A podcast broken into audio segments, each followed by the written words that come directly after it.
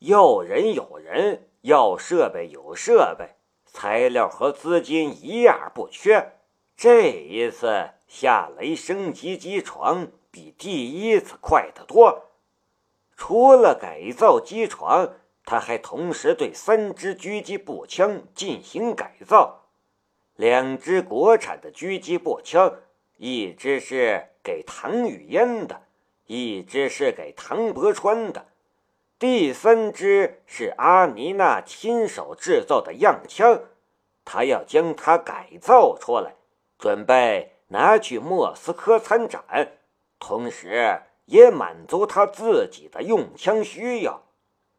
转眼半个月的时间过去了，车间里，夏雷和阿妮娜正着手对一台大型的智能机床进行升级改造。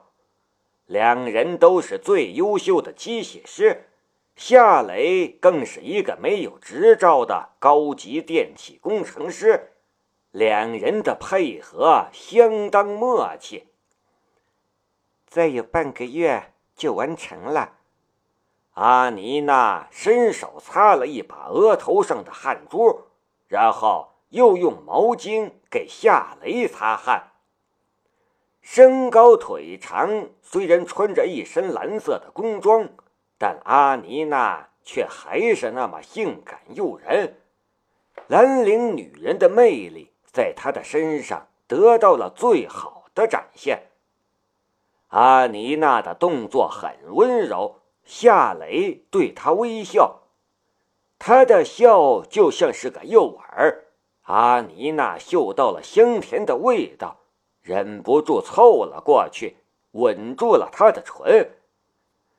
车间里的工人悄悄地看了过来，有人捂嘴窃笑，有人眼热羡慕，也有人低声议论。但不管怎么样，没人对夏雷和阿妮娜冒出那句不敬的言语。夏雷在厂里的这段时间，他所展现的能力，就连工厂聘请的顶级机械师。电气工程师都要佩服，甘拜下风，更别说是这些普通员工了。有人看着呢，我们夏雷有些不好意思了。阿妮娜笑了笑：“你们华国人就是腼腆，明明很想，但就是不敢做。”夏雷只是笑了笑。没和他讨论华国人的性格，不同文化的人总是有区别的。西方人开放，华人内敛。开放有开放的弊端，内敛有内敛的优点，其实是没有好坏高下之分的。这时，秦香走进了车间，叉着腰说道：“你们看什么看？”干活了，干活了！工人们这才收回视线，埋头干活。他们都很怕秦香，军工厂的工人们私下里还给他取了一个绰号“母老虎”。阿妮娜也和夏雷分开了，秦香走了过来。你们也真是的，车间里有休息室。如果不喜欢休息室，还可以去我的办公室嘛？我可以给你们把分，免得被这群坏小子盯着。夏雷苦笑了一下，直说什么事儿吧。对你的这些话，我已经免疫了。秦香耸了一下肩。好吧，我就直说了。谭雨嫣来找你，她本来是想跟着来的，我让她留在你的办公室等你。我这就去见她。夏雷放下手中的扳手，离开了车间。看着夏雷走远，秦香笑着说道：“阿妮娜，你不去看看吗？看什么？”阿妮娜用扳手拧着螺丝，随口问道：“没什么，我来帮你吧。”秦香挽起了袖子，拿起了夏雷放下的扳手。阿妮娜说道：“可以，每一颗螺丝拧十圈半，不能多，也不能少，半圈的误差都不行。”你们德国人真是死心眼儿。你说什么？呃，没什么。我新买了面膜，你要不要？夏雷来到了办公区，走进了他的办公室。坐在沙发上的唐雨嫣站了起来，笑盈盈的看着夏雷。他一身青色旗袍，身形婀娜，凤眼柳眉，樱桃小嘴儿，淡淡腮红和酒窝，就像是刚刚从烟雨江南归来的民国贵妇名媛。说不出的一种古典美。夏雷赞道：“你真漂亮。”唐雨嫣笑道：“我可不吃这套。”那你真丑。去你的！唐雨嫣甩了夏雷一个白眼儿。好了，不跟你开玩笑了。我知道你是来干什么的，都给你准备好了。夏雷走到办公桌后面的书柜前，打开了最下面的长柜，取出了两支一模一样的狙击步枪。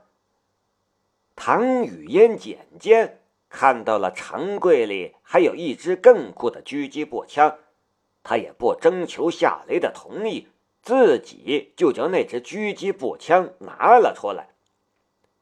那支可不行，为什么？唐雨嫣拿着狙击步枪瞄了瞄，又取出了弹夹，好不掩饰喜爱的神情。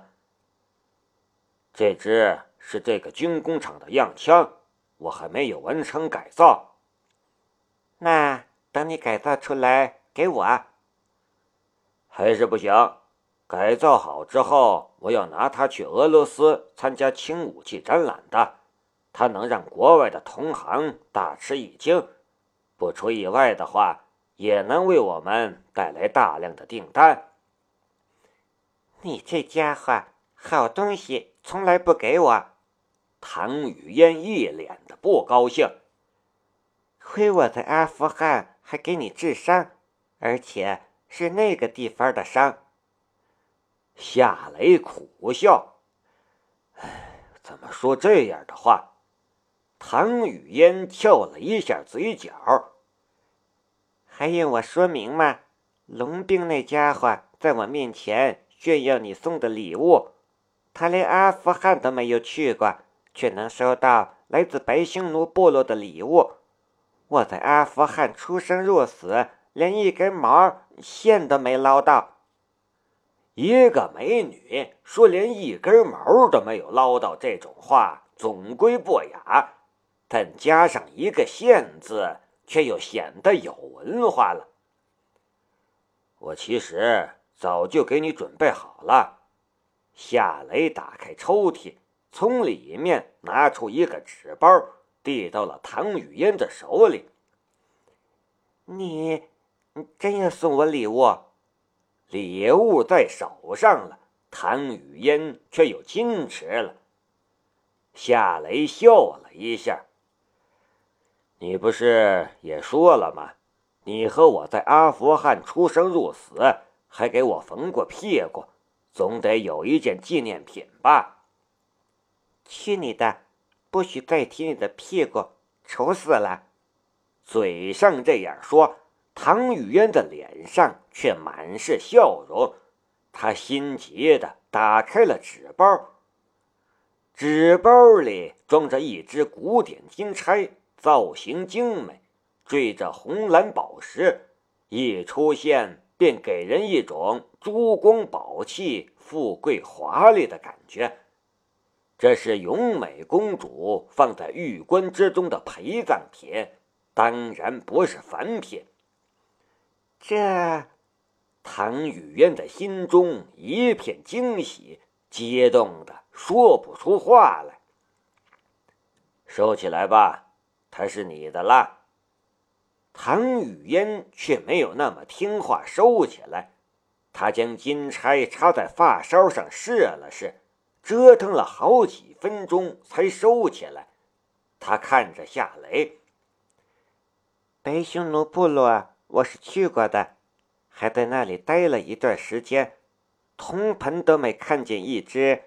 那些女人会给你这么贵重的首饰？夏雷笑了笑。那你说他们是从哪儿来的？唐雨嫣狡黠的笑了笑。我哪里知道？你说是从哪里来的，就是从哪里来的。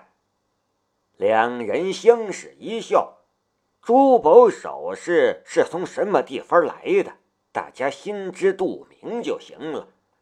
站在唐雨嫣的角度，她也知道夏雷付出了多少。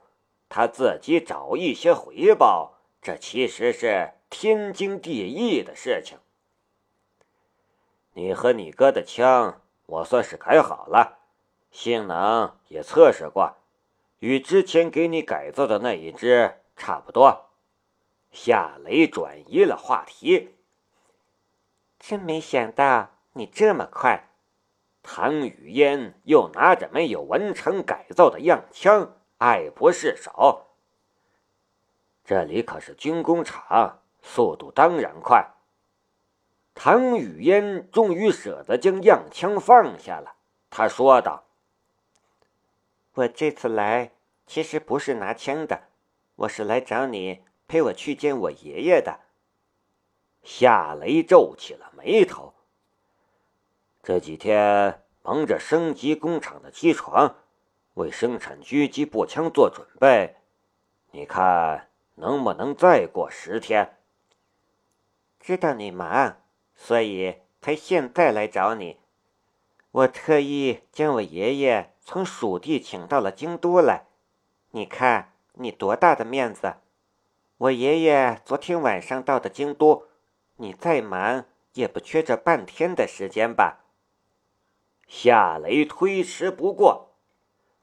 好吧，我去冲个澡，换一套衣服就跟你去。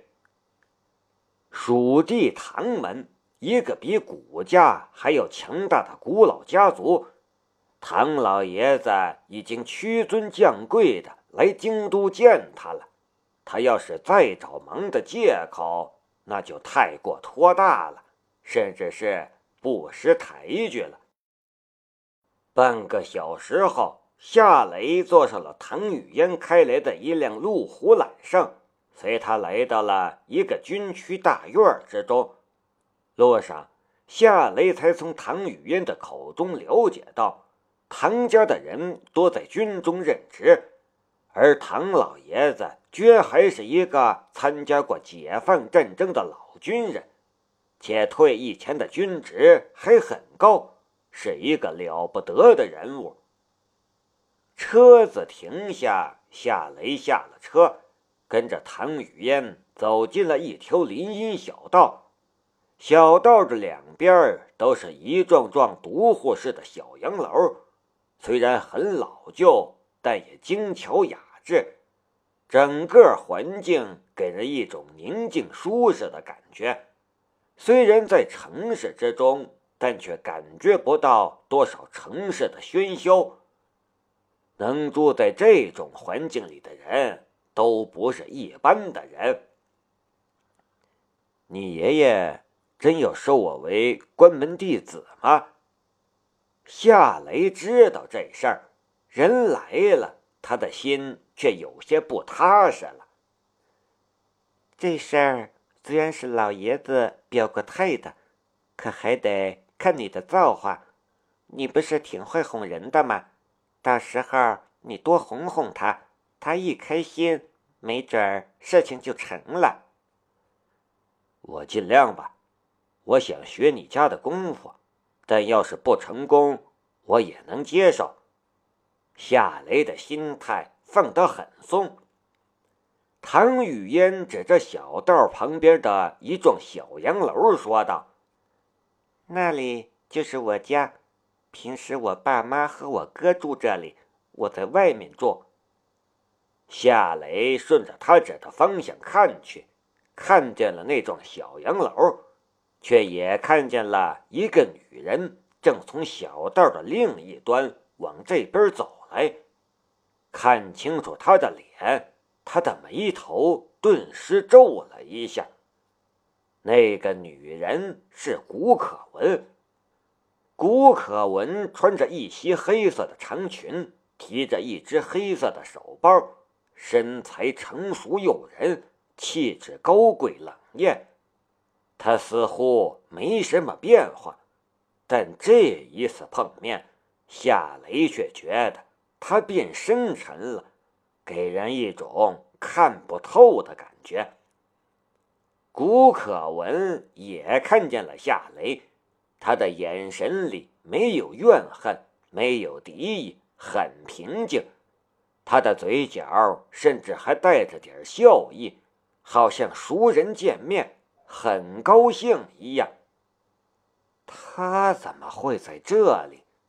夏雷的心中一片困惑。